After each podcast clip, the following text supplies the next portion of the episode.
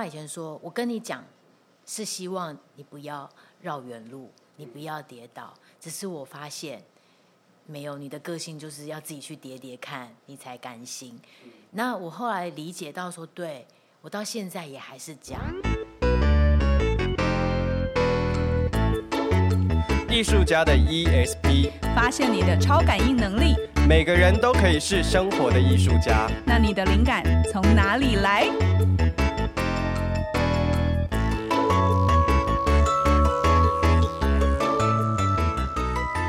但是我觉得这个这个真的是身为一个呃陪伴者，或是家长，或是呃老师的困扰。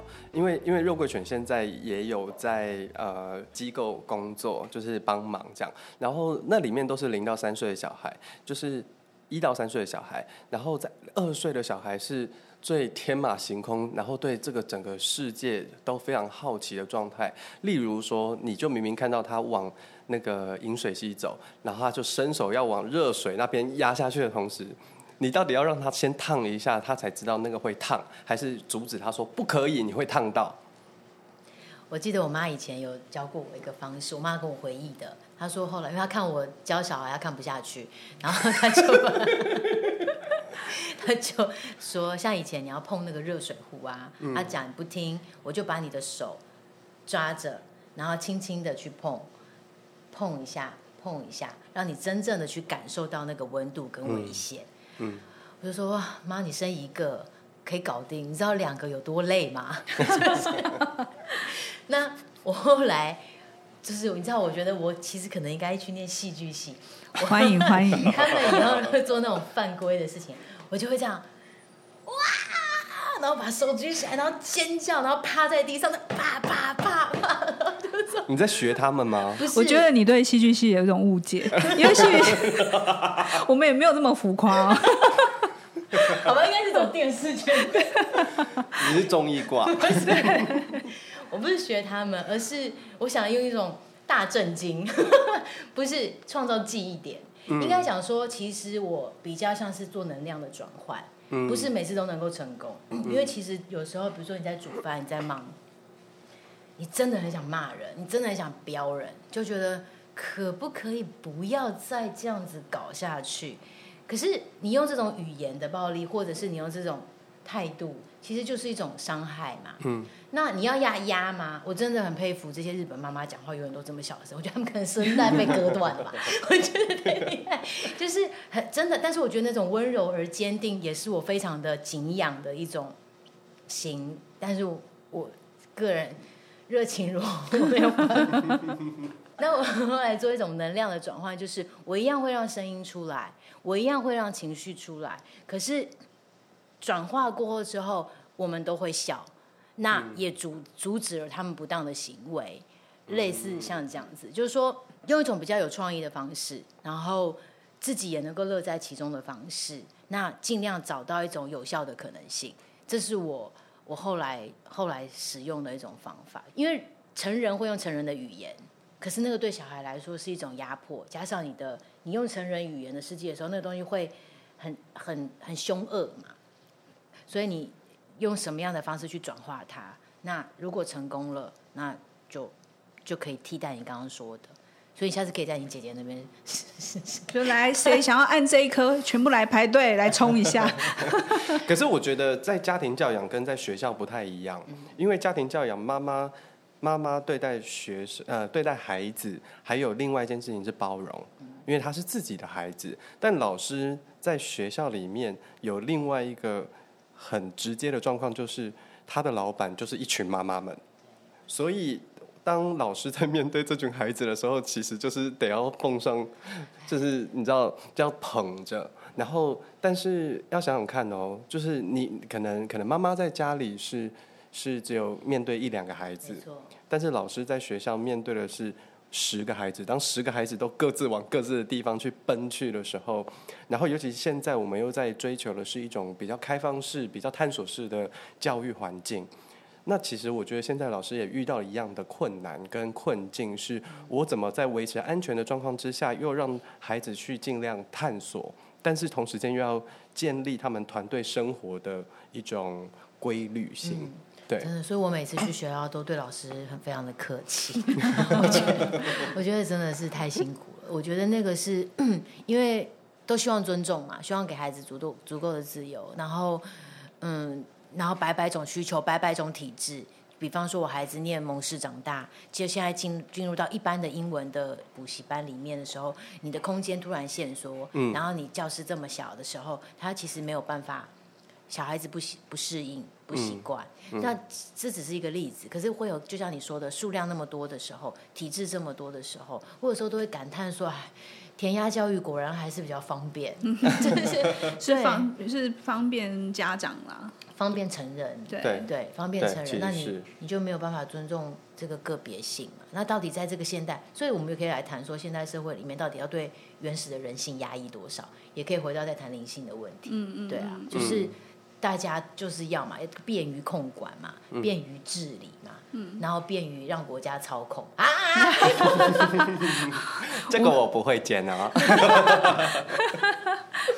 对啊，但是我想说回回回复一下最刚开始你讲那个徘徊在十字路口这件事情，我觉得当你说出徘徊的时候，其实你心里就有答案了。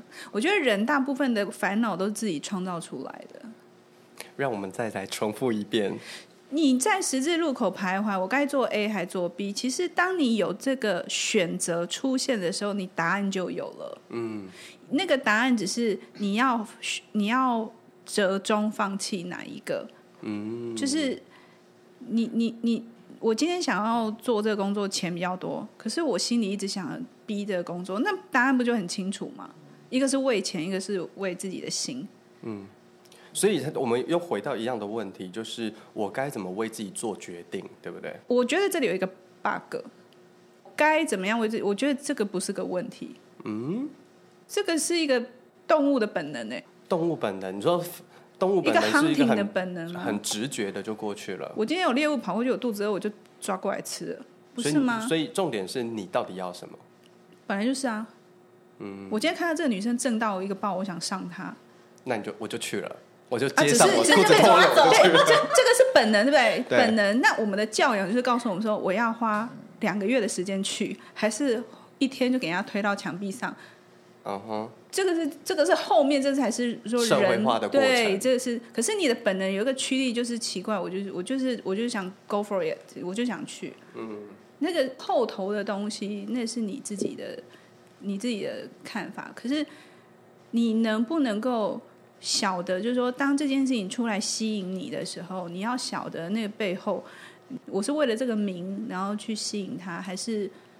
我就是不知道，我像他那个那个皮皮抓他他我就想画画，嗯，我就是就就像有些人，我就想唱歌，我就是想跳舞，我就没有办法停。你把我脚剁剁掉，我也是想画，想跳舞。嗯，那是他的老天老天爷给他的礼物的时候，那他就是适合做这个。你就你你你你就不要阻止他，你就让他去。嗯对，所以我觉得当就是当人会慢慢进入到不同的体制跟制度内，其实就是现代化社会问题嘛。因为还有包含就是家庭制度也是，嗯、学校或者你任职的工作，它其实就是在这个层层套叠的这个制度里面。对，他出来为什么我们要做决定？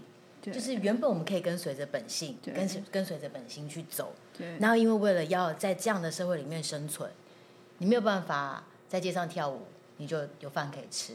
嗯，对不对？嗯，所以就是你必须进入到一个制度跟体制之内，才能够去交换，嗯，把我们所擅长的或者我们天赋所在的地方去交换我们可以生存的一个交换物，嗯，有点像这样，所以就变成要做决定，嗯，有很多很多的衡量，嗯，所以我觉得这就是如果我们要在比如说在幼儿或者在跟呃小孩子的互动里面谈灵性自我跟现实生活当中，嗯，自己都会有很大的。矛盾，嗯，对，有心里面，心里面确实也会产生一些疑疑问、自我的质疑。嗯、就像如果你把小孩教的，好像很通，脑袋很通，可是他到学校可能是不适应的、哦。嗯嗯，他在一个学校教育里面，他会去分析老师，嗯，他会去分析现在这种教法有没有问题。比方说，我女儿她昨天回来就说，为什么一直在那边 scoring？为什么都要计分？嗯，我做这件事情就要扣分，做那件事情就要加分，为什么要这样？他问我，那妈妈你怎么回答？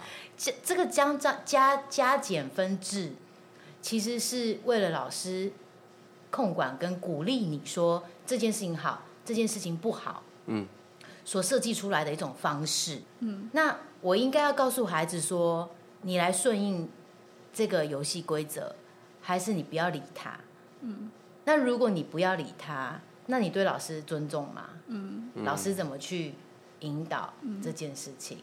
对，所以。当他提出这个问题的时候，我就跟他说：“你不要理他。”你知道这个听在身为老师的我的耳朵里有多刺耳？我，但是我有说，老师给你的指令你要听，那是最基本的配合。你不喜欢这个制度，你可以不要去在意。这个加减分并不影响你个人的好跟坏。有些小朋友他需要这个来去去评断他自己的表现。嗯。可是你你的重点不在于去看那个分数的高跟低，你的重点在于老师给你的引导跟指示。你有没有照着做？嗯，老师，请问这样有舒服一点吗？有，因为我觉得这很好，就是 是如果我们一个人一直不断在在呃那个叫什么塑造你的那个个人的主体性的话，那你其实，在群体的生活里面，你会很难达成一个共识。所以我觉得，我觉得你刚刚这样是我我是很欣赏的，就是你如何在这个呃。在群体里面，同时又保有你自己的主体性。然后，但是你在这个主体性里面，就像我们刚刚稍早之前在讲说，你要让自己知道你你你现在正自己正在做什么。就是我可以不 care 你的积分，可是我知道我理解有人需要，我知道老师需要这个。好，因为怎么讲呢？就管理众人之事，它还是需要一个一个一个 balance。所以我理解，但是我又有保有我自己的想法跟态度，而且他还不会造成我的困扰。我觉得这个是很多在，我觉得不管是亲子教育，甚至是我觉得成人自己，我觉得我们只要自己到一个一个团体里面，我们怎么样？我们常说不要 take personal，对不对？嗯，就是很多。这也不好意思讲在节目上，但是很多大人就是很，我不知道那个 emotional，我不知道是分不清楚。就是有一些人是他把自己的私人情绪带到团体里面，嗯、然后有一种人是他敏感到你只要跟他讲任何就事论事的事情，他都觉得你在你在 challenge 他。对可是其实我只是就事论事，我没有情绪，但是就会有人说、嗯、I don't want to get into emotional，我不想要，我不想要进入非常情绪化的状态。没有情绪化，我现在是很冷静的跟你讨论。嗯，对，但是你也可以理解，OK，这个人他表面上很平静，可他心里其实波涛汹涌，你就不要碰。嗯，那这样子，我们在一个群体里面，我们就一直很难找到一个很好的共识。对所以没有共识的前提，我们又会回过头说，好，那我们去找规矩。好，这个这个两百年前设下的规矩，这样我们就我们就遵守就对。嗯，又或者是说，那我们去改两百年前的规矩。你你到底对哪里不满意？你要不要自讲？你是对最近的局势不满意？其实有一点。哎，可是我确实是会这样讨论哎。比方说，我有时候会跟他们讨，假设他今天对于哎我下的规定，或者他在批评学校的规定不满意，嗯、我就会说：那你觉得为什么你不喜欢？嗯，那你要讲出来理由嘛？比如。我我举一个比较好笑的例子，说他那天在着色那个本子，着色花木兰，嗯，然后他就说花木兰真的很丑。我说为什么花木兰很丑？对，那他说你看他这个眼睛这样长得眯眯的，然后我女儿自己就眯眯眼。我说哎，那你去照镜子，你看一下，你跟她长得像不像？我说你我们出我们出言批评的时候，我们可以想仔细一点。对，哪边不喜欢？为什么不喜欢？对，想清楚了。那如我们也可以，我们虽然改变不了，可是我们可以试着想，我们可以怎么改？嗯，那有一天我们来设规矩的时候，嗯，我们是不是就可以去想到，我们今天是被规规范的人，对，那我们今天如果是我们来设规矩，我们会怎么设？是，它其实是一个思想的演练。那其实刚刚有有在讲说，我们从控制到放手的这个过程，我们没有足够的时间让孩子去思考。嗯，去演练，去说，假设今天是我来想，嗯，what if，可以怎么做。嗯，就那他们没有这个经验，他只是说我听或者我不想听，他只有这个过程。那他中间都没有可能自己设身处地去想的时候，嗯、就就他脑袋就不会去动到这一块，所以他又会回过头去找原本两百年前的 东西，去撒牙差别人。对，你看那个就是这样子啊，那个婆媳的感觉。是啊，但我觉得这个这样子的陪伴其实是很重要，因为同时间他会拉近呃家长跟小孩之间的亲密感跟聆听。就是我觉我觉得小朋友也会在这个过程当中呃了解聆听的艺术，因为爸爸妈妈就是这样子在陪伴你，在聆听，而且是 pay attention，就是呃有有。就是他，他是花他的心思在你的身上，同时间透过这个过程，我觉得也是在让孩子们理解一件事情是独立思考。就是我们常常在讲说要训练孩子独立思考，但是我们常常都好像现在都会觉得说，那你就是要判判断是非对错才是独立思考。但我觉得在刚刚皮皮剉的那个引导过程当中，我有一种感觉是，你透过这个引导，我会。小朋友会开始试着去表达自己的想法，然后我们不去评判或是去 judge，去批评这件事情。我们只是呃专注在这件事情，我们可以让它怎么更好，然后我们可以怎么创造它、改变它，让它达到我们想要的理想。我觉得在这个过程当中是一个训练孩子独立思考很重要的环节，而且是非常温柔的方式。对，我觉得他刚刚提的就是要问为什么。我觉得我我我其实我也是一个很爱问为什么，我会对自己问，然后有时候我也会对别人问。那我生意好超会问，排练场上我更爱问为什么，而且常常会问到一一片鸦雀无声。就是我其实我平常教课我也会问，而且很奇怪，我就不好意思。说哪个学校，然后，但是如果学生听到，我就在讲你们，就是你问，然后一片的沉默安静，大家不会表达自己的意见，或甚至他们不会有太多的看法或想法。那我觉得，呃，问为什么这件事情，像我是小时候，因为我很想知道为什么，可是我我不就被教说，你不要不要问，你就就记下来就对，或者是你就背起来就对。对。对，就是我从来不知道，就是为什么要这样做。所以我我我记得我在某一个阶段的时候，我在学习，比如说地理或是历史之类的东西，嗯、就是我会一直搞不清楚为什么，或是语文都，我就这这这个 A 到为什么，就是没有人可以解释给你听。然后他就会叫你把公式背起来，或是文法背起来。嗯，然后可是可能一直遇到你在生活当中遇得到，或者是说呃遇到国外的老师。他解释给你听的时候，你还发现说，哎，其实很多的这些公式，它其实可以被打破。我相信，如果是按那种填鸭式的教育，他就会叫你背起来。比如说，就是在上述 A、B、C 这三个状况的时候，以上不适用，那你要你就要背这四个东西。可是我认为这里面还是有一个通则，就是他你必须要去自己去独立思考，去找出一个规则。我反而是我，当我开始在教学的时候，因为我自己搞不懂，我用死背的，我告诉学生，学生也会听不懂，所以我才会自己必须去整理一套自己的系系统或脉络，用自己的不管图像式的或跳式的，anyway，就是我用自己的方法去把这整件事情弄懂了之后，我才发现说，哇塞，就很很不好意思飙脏话，但是你会觉得说，你有一种觉得，哇，我以前为什么浪费那么多时间？我真的觉得是浪费超多时间在背一些，或是在记一些我觉得不必要的东西。可是现在我不用背，我还是要记。可是它是一个你记，你可以举一反十的一个方法。嗯，我我我觉得很很有，我自己有时候都觉得很有趣。就是大人们最爱问，为我最爱问的为什么是什么？你知道？就是我们自己有时候也会说，为什么你这个水会打翻？为什么你这么慢？为什么你现在还在这？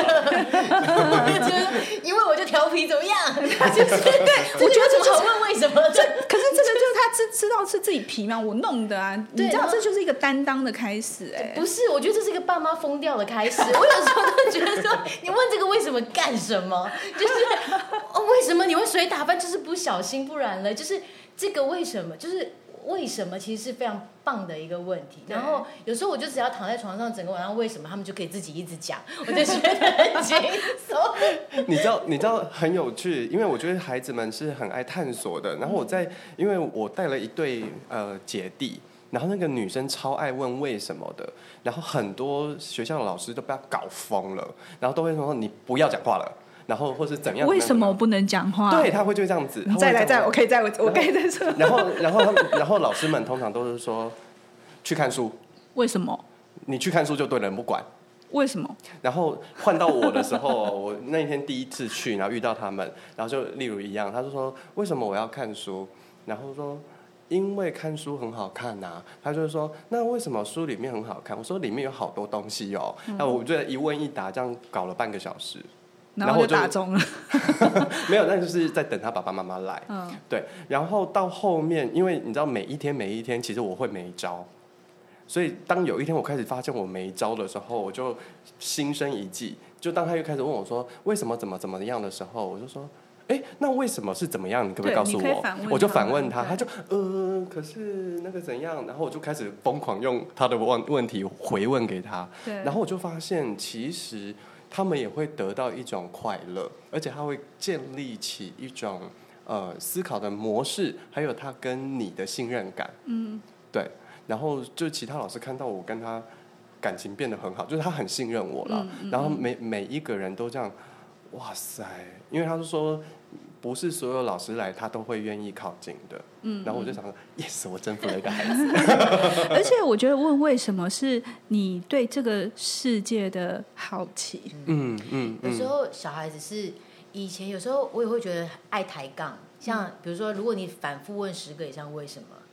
我真的就是，我就会说，好想要拿，哎，去帮我把胶带拿过来。我小孩就说，为什么？为什么？为什么？为什么？我要把你嘴巴给贴起来。然后再哈哈，妈妈我自己贴。但是其实有时候是为了抬杠，可是后来我发现有一次，我看我妈妈在跟我孩子相处的时候，她对着孩子去解释那个为什么知慎重，我吓一跳，就是她非常的。认真的以老人的频率 再去跟小孩子解释为什么？因为大人成像我们这个年纪会比较耐心，还是会有点差，或者是速度。嗯，有时候我讲完一串之后，小孩我小孩会跟我讲说：“妈妈，我真的是听不懂你在讲什么，太快太赶。”嗯，所以你就必须要重新，或者是因为你中间跳过的东西，他们。Catch 不到的时候，嗯、整篇就会落掉。嗯、那有的小孩就哦哦就过去，或者他会用第二个为什么来问你，那就变抬杠。嗯、他根本没有在对话当中吸收到。嗯、然后我看我妈妈用老人的频率在跟小孩的频率对话的时候，我突然觉得那个频率接上了，而且你会发现，天哪，孩子的为什么是真的想知道，所以他们是很认真的在讨论。他真的想知道，而且他在这个对话里面得到了。很大的满足跟信任，嗯、这是有的。所以其实后来我对于这样子的一个对话是很感动的，嗯、用一种反过来问的方式。那其实那个过程，你其实把球丢给他。嗯、那可是其实在这个过程，你就在引导，在引导。对我来说是比较偷懒的方法，但是其实。我觉得蛮有趣的。我刚刚只是一直有画面，就是当小孩子一直问为什么，然后你很认真说你等一下，然后你把所有的百科全书跟所有 database 全部拿出来之后，小孩说好，妈妈你冷静，我不要问了，因为太你要回答我三个小时，我就不敢乱问。你知道我有类似的经验，因为我国中的成绩不是很好，然后有一次呢，呃，肉桂犬爸爸，我今天把我们全家人都出卖了，就是。他他就觉得说，你怎么可能工作做做不好？他说，来，我来教你。我说哦，好啊，我就把那个模拟考考卷丢给他数学，然后接下来我就换来三个小时，他在自己研究那个题目。可是我在旁边我不能走，然后我就一直在旁边打瞌睡。哎，这个我想到刚刚刚挂山一号说了，就是关于比如说，好像我最近在。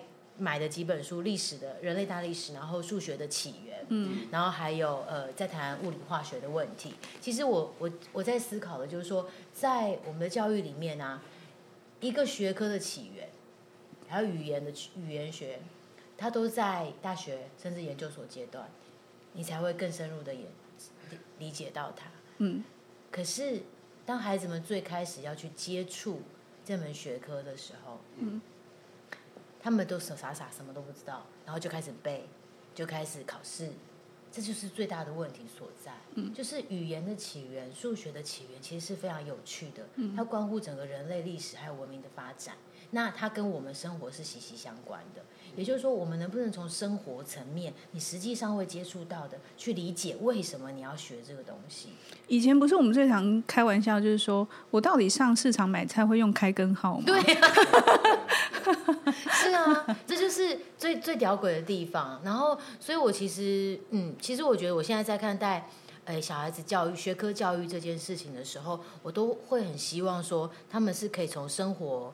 去理解为什么我要学这个学科，嗯、然后他们进到学校里面，再走进这个轨道学习的轨道里面。嗯，但其实这个是因为我我是我其实是从艺术史开始，我从艺术史然后开始拓展到世界史，再拓展到呃在在像旁边写哲学史，嗯，就是你会慢慢的从历史的眼镜里面，然后再去触类旁通其他的学科，嗯、我才想说哇，那为什么我小时候学东西是从树枝开始？我没有见到整片森林，嗯哼，为什么我不是先从去理解这个森林，也就是整个人类发展的过程，跟我有什么连接开始，嗯，然后再慢慢慢慢的深入到里面，然后找到我最喜欢的，再更钻进去，嗯嗯、对，而不是一下就好像从中段切进去，嗯，然后你还没有看到整片林呢，然后你就要开始选路走，嗯，然后最后发现，哎，这个会不是我要的，嗯，那我觉得那个就才是真正比较浪费。浪费时间，就是师傅引你进到山林中，然后放着你开始求生的时候，你赫然发现，就是身身处五里云雾中出不来。应该说，我觉得，当然，台湾现在也一直教育不断的在提倡改革。那我我觉得每次在看这些教育改革的时候，我觉得利益良善。可是这当然背后都还是跟我们的科举遗毒是有关系，就是我们习惯用就是士大夫的思想去评论这个人的高低的成就。对，就反过来说，也许比如说呃，有有一些人会说哦，可能国外的教育制度他们会比较像你刚刚说的，那那也的确是因为他们的。环境，嗯，那我我举一个我身边的例子，就是我有一年在美国，我看到我的表姐，我自己的表姐，她在教她的小孩，他们在平常生活当中，在训练独立思考的时候，他们就会问说，比如说我们要吃早餐，然后早餐有很多种水果，那姐姐就会问她问她女儿说，你要呃苹果还是你要葡萄？然后她就会想一想，嗯，我要苹果，那你要？一一个还你要一片还是两片还是三片？你要几个？然后他就会想说：“哦，那我要两个。”那苹果吃了苹果，你还要还要吃？比如说，你还要吃 yogurt 吗？还是你要吃饼干？然后就会让他一直选，然后可能可能选选的内容、选的数量，然后最后他就会告诉他说：“那你有两个这个，一个这个，一个这个，你还要什么吗？”然后你要能够吃完。嗯，这个是很生活化。我现在讲是看起来好像是很很条列式，可是他们就是生活对话。我我听到很多类似，就是在选择的这件事情上，他平常就会抛。但是我其实我在旁边听的时候，我就会回头跟我我的亲戚讲说：“哎，啊，如果小孩子比较机灵，是说为什么只有这两个选择，我没有第三个选择？他会他会创造出别的选择。那当然，我觉得这也是有可能。可是最起码他在训练，就是说当。呃，训练他就是你要快速的做判断，那你要就有点像你刚刚讲的，就是你要自己需要什么，这个需要练习，是因为我们没有被问过你到底喜欢这个还喜欢那个，嗯、所以我们常常会觉得说，哦，好像都可以。就最常不是说，啊，你等下吃什么都都好啊，那我们去吃意大利面，啊，我昨天吃过了，那我们去吃日本料理，啊，我生理期还不能吃冷的，那你当 其实其实。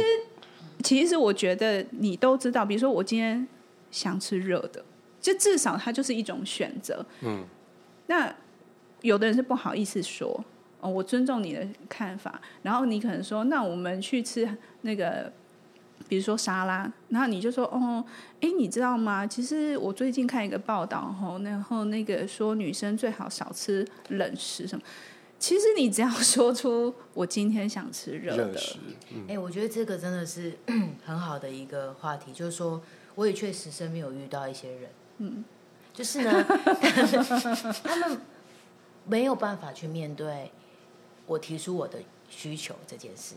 就说我想你你你的需求对方不能接受，不是，是还是我今天假设我假设我今天说我想要吃巧克力，对，可是我会虚于羞愧于。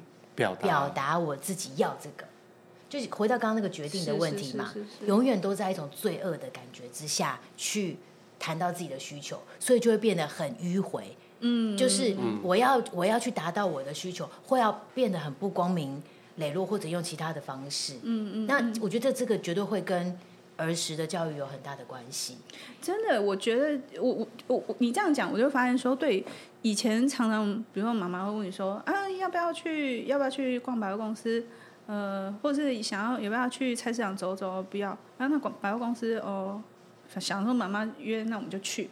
然后回头妈妈就说：“哎，你女儿说要去百货公司啊？嗯、对，哎，变得我要去了。哎，这个真的对，这个很妙哎，就是其实这就是啊，你没有办法很坦荡的去面对，或者是很很有自信的说出我要什么，都是别人要的，不是自己要的。可是当别人说出的东西是你不要，你就会为反对而反对。对，其实我很想要透过今天这个对话，我要表达就是说，不要把权力交给别人。”这个是一个很，我觉得最基本就是台湾人很喜欢求神问卜。嗯，我很常开玩笑说，那个宫庙比 Seven Eleven 还多。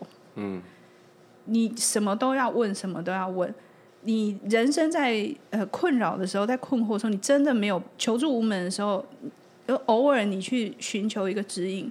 可是如果你什么什么都会依赖这些规矩，其实你的信念就被框制住了。我今天学。这这个这个法门，我明天学那个法门，那你这个东西就是一个框架，你永远没有办法思考这个以外的东西。所以，当我今天要做一个决定的时候，嘿，老师说吼，老师跟我今年吼不能怎样怎样怎样吼，那那那个老师说吼，我的个性就是怎么样，然后这个老师说我的命格就是怎么样，都是别人说，你都不敢说我想要什么，想要这个，那你怎么会有力量呢？你知道我，嗯，我以前就我女儿，我有跟她讲过，介绍两个角色在她的身体里面。嗯、我说一个呢，它叫做小脑袋，它就住在头里面；是一个呢叫做小如意，是住在你的心里面。是那。当你觉得一件事情想不通，你也是有时候你是会觉得脑袋一直在转，一直在转，或者你要做出是非判断的时候，通常小脑袋会特别的吵。是。那如果你生气、抓狂、很哭、很难过的时候，小如意就会非常的吵。嗯。那因为孩子他没有办法控制自己的自己的情绪，甚至他没有办法识别他自己情绪的时候，我就会说，其实你仔细听，你仔细听，小如意在跟你讲话。嗯。或者是你要判断一件事情，他会一直习惯依赖你去问。妈妈，你告诉我现在要怎么样？妈妈，这个要怎么样？嗯、我说你去听听看，你小脑袋跟你讲什么？嗯、其实我觉得这个就是回到自己。嗯、你要怎么样让孩提醒孩子？有时候爸爸妈妈有时候自己都会忘记说，因为我帮你下判断比较快。嗯、我叫你这样做，这样做，这样做就好了，大家都 happy 嘛。嗯、可是这样久了，孩子没有判断的能力，嗯、他也没有办法识别自己喜欢什么，不喜欢什么。嗯、有的时候我儿子他做完决定，比如说他说那。妈妈，我现在做这个决定，你会难过吗？他会跑来问我，我说不会啊，你选你喜欢的东西，为什么我会难过？嗯，就算你选的东西跟我喜欢的不一样，嗯，你也不用在乎我的难过，除非你做的决定伤害到我。嗯嗯嗯，我觉得这个东西是它比较迂回复杂哦。可是为什么小孩子？他会认为，会担心他做的决定会伤到他父母的心，嗯、因为你你他他的生存依赖在我们身上嘛。嗯、你用生物本能来讲是一种生存的讨好，那你也可以说他是贴心或者有同理心。嗯、可是如果这时候我们去掐着这个生存的本能来告诉你，对你现在做这个决定就会伤害勒索。这这个这个东西就来了，对，他永远就是他永远就就就就会在这个状态之下，所以其实他我觉得他很细微，但并不代表说我现在就是做的很好，因为有时候、嗯、你知道勒索很好用，但是其实就是他有时候可以是情趣啦，对，可是有时候我觉得比较有意思的是说，当你教会他们辨别之后，他们会提醒你，嗯。嗯，他们会说，妈妈你现在是在条件交换吗？我说这不是条件交换，这个是有关于这个正面奖励，就是真理越变越明啊，真理越变越明。那个时候你会讲不过，可是我倒觉得挺好，因为我常说妈妈不是凡人，就是妈妈不是一百分的人。有的时候忙的时候、累的时候，可能有时候的判断或表达也不是那么的好。你们提醒我，我可以做一些调整，嗯，就是像伙伴关系一样。嗯，那你们全部都在这边给我叽叽哇哇叫，那我当然情绪也会越来越失去控制嘛。嗯，所以我们就要一起。所以有一次我哎也是带他们两个人，结果我就跟他们说啊，宝贝们，谢谢你们今天这么配合，让我今天整天就是觉得很轻，比较轻松，不会那么累。然后我儿子就跟我说。妈妈，你不用客气。那我觉得那很好。这句话代表了什么？代表他自己的价值。对，对真的就是他知道他带给你什么。对，对他知道他们做到哪边，他们带给成人的是一种对等的价值关系，是，是伙伴关系。我我觉得这个，对啊，我觉得真的是。我觉得在小小孩子小的时候多花一点功夫，长大之后会轻松很多哈。他跟他在跟你争辩事情的时候，还是蛮。蛮烧脑，但是会有成就感。但是我相信，因为因为呃，所有的孩子一定把他自己的父亲母亲当做神，但是有太多的父母亲，像我们，可能心中也有一一块原地，希望我可以跟我的孩子当好姐妹或当好兄弟。但是这个中间的界限怎么去消你？我觉得是这个这个陪伴的过程很重要。然后还有让我，我觉得刚刚在。皮皮剉的言论当中，我可我也可以听到说，就是他让他的孩子知道，妈妈不是一个完美的人，我是一个很平凡的女生，对。然后我觉得孩子当他们可以把母亲还有父亲从神的位置慢慢的调回来，就是你只是跟我一模一样，我们一起学习成长的角色的时候。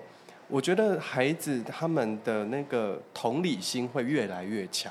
呃，我昨天我女儿，我昨天一早进工作室，然后呃回来之后，我女儿写了一张卡片给我，她就跟我说她要去一楼的大厅，她拿了钥匙，她就走了。嗯。然后她就去一楼，然后过一会儿上来拿了一张卡片，她用注音符号写，她写，因为我现在在准备的作品是一本书，她知道我都在写那本书，然后她用做，她用注音符号写说：“妈妈祝福你。”的小书写得很顺利，你一定可以做得到。哦，好棒啊！然后翻一面还没写完，后面写有写说，然后我也跟我自己说，我一定做得到。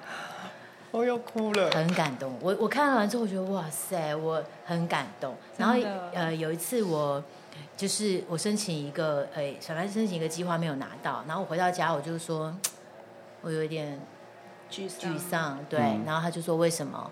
我说我觉得我在，我觉得我的工作表现不够好，然后以至于没有得到我想要的成绩。嗯，然后他就他躺在我旁边，然后他就跟我说，我说我说那针对这件事情你怎么想？我问他，他说你不要难过，我想想看。然后他想了一下，他就在分享，他说我觉得呢，其实你现在就是还是要把你份该做的事情把它做好，尽力去做。那你想去的地方，我们可以用旅行的方式，不一定用驻村的方式。但是他他他他其实搞不懂那个概念，但是他的重点就是，我们还是认真的回到我们该做的事情，那不要去停留在那个难过的状况之下，让他给予你鼓励。那其实我非常受到疗愈，我觉得非常、嗯、非常感动。那其实。你也投射出说，哎，那当他遇到挫折的时候，你怎么样去跟他对话？以至于说他怎么样回应给你？其实这是一个双向的关系。还有学校，还有学校教育也是。嗯、所以我觉得这个孩子就跟镜子一样，对，一直回照这些东西给。对，我我曾经遇过几个都是呃以前在一些全人教育或者是森林小学长大的孩子，在旁边观察，一当然一部分就你刚刚说他很。在那样的体制下，呃，应该说在那样子比较开放的环境之下所受的教育，他们后来回归体制的适应力，这是第这是第一个。然后第二个，我有遇过像跑蛙这样子的学校，那由家长他们一起来完成这个设计的课程。嗯、那也有遇过，就是说，哎，那个有时候有一些老师他们也不一定认同这样子的教育方式，会觉得说好像太耗时，没有立马的成效。就是我都是这样观察，那我觉得他有很多那个要求，要求是说，比如说，不管你是家长或是呃办学者，你对这整件事情的的概念是要那个蓝图是要清楚的，然后你知道什么时候框架该有，那什么时候该松该紧。我觉得这个的确呃你如果自己没有在那个状态里面，你其实很难，你就就会有一点太理想化。对对，可是我想经过像我觉得今年观察比较多的，我呃，我们不得不说那个唐凤，我们的政务官，对，就是他的这个 sample 就也让很多人开始去。了解说哦，他他常在节目上讲说哦，我就国国中辍学，嗯，可是他事实上他是一个自学很成功的一个案例，对，就是连国外都采访他。那像这样子的人，大家就开始去访问他的父母亲，就想知道到底是怎样怎么样的教养会养成这样子的孩子。对，对，对，对，所以我我要讲的是说。其实现在我们看到就是说什么都有可能，嗯，这件事情是什么都有可能。有的人会说啊，他一定是天生资子聪明，他就是因为太聪明，聪明到学校容不了他。那我我也必须说，如果没有一个成功的 sample，大家对这件事情不会尊敬。比如说，像对性性别平权这件事情，如果不是他提出一个他认为他自己是无性别的这个概念。可能大家看到他啊，这个是男的还是女的？嗯，啊，是是，那他上厕所是上男厕还是女厕？嗯，但是他自己提出他是一个无性别的。那以前大家对这这样子的东西是歧视的，可是因为有一个成功的案例，就是他的表现非常的杰出，在制度体制上面，在他他怎么讲凌驾在这个体制上面的时候。大家就开始消音，就会觉得说，哦，对啦，其实我们要让小孩适性发展，嗯、所以我们对性别还是要平等，巴拉巴拉这些东西。我觉得人还是，当你遇到恐惧的时候，你不敢为自己挺身而出的时候，你你，我们的确需要一个成功的案例。而那些走在最前面的这些 pioneer 这些呃领航员们，他们其实也真的是辛苦的，就是说他们要有足够的呃。内在的那个要够强。对，然后当然，如果有有像唐凤是因为他有家庭的支持，对，所以我觉得在这个部分上面，就是说你知道对方的价值，然后你去支持他的价值，这是很重要的。可是，呃，你也不能滥用别人对你的支持，就是你对你自己还是得要有一种信任，还有你要你必须要为你活出你自己。就简单来说就是这样子。嗯，所以我觉得今天我们。聊了蛮多，其实我觉得很中肯、很实用。就是其实我们好像看起来在讲教育这件事，可是我觉得成人本身，很多人内在小孩子还没长大。对对，所以我我觉得今天蛮开心，我们可以听到很多就是呃。皮皮剉带来的这些，呃，他跟他小孩子的互动，以及他对这个生生活上的观察，嗯，我我我我个人是觉得非常受用。然后，当然可能今天有稍微比较批判性的地方，没关系，那我们已经很收敛了，对，剪一剪，剪一剪，我已经我已经尽量很收敛了。呃，在节目快要结束之前。嗯呃，我们是不是最近也要跟皮皮茶有一个合作的工作坊，oh, 对，对不对？就是工商服务时间，就是虽然很快就会额满了，但是 对，九月十二，对不对？九月十二，不晓得。我希望听众朋友们听到的时候是九月十二之前，我们有办了一个跟新竹美学馆办了。一个工作坊，但是这个执行工作坊的地点不在新竹，是在新北板桥的四三五艺文特区。那如果呃你们有兴趣的话，你们可以上我们的粉丝页看。那这个。呃，受众群是亲子，然后是一大一小为一组人。那小孩子设定的年龄是小学，小学呃三到三年级，对不对？完了，我没记。好，反正我呃从幼稚园到幼稚园小班，然后到那个小学三年级这个中中间段，对。然后我们今天谈了很多关于陪伴跟教养的问题，因为这一个工作坊呢，刚好也在说的是。情绪本来不好说，艺术家亲子工作坊。对。对，我们其实是把我们刚刚讲的这些，跟你怎么认识自己的这个过程，我们用艺术表达的方式，嗯、就是结合表演艺术跟呃视觉艺术两个，然后把它结合在一起，变成是一个呃工作坊。我觉得应该讲说，作为创作者啊，就是。嗯 对于自己的情绪会比较敏感，对。然后，呃，当作为创作者，你要对于自己的情绪去做识别的时候，你也比较可以把这个无形的情绪语言化或视觉化。对，那小孩子其实本来就是需要这样子的东西去认识这个无形的情绪，否则对他们来说就很像海啸来袭，他们自己就被震得乱七八糟。那大人更没有办法去。看到他内在的乱七八糟，所以到底父父母跟小孩之间怎么样去取得一个共同的语言？那去面对就是在成长过程当中这些情绪的撞击，我觉得或许透过这个工作坊，大家一起可以一起来交流一下。对，不但可以看到那个皮皮剉本人，也可以看到瓜山一号本人。哎，我很很少下海，下下海去带工作坊，机会难得。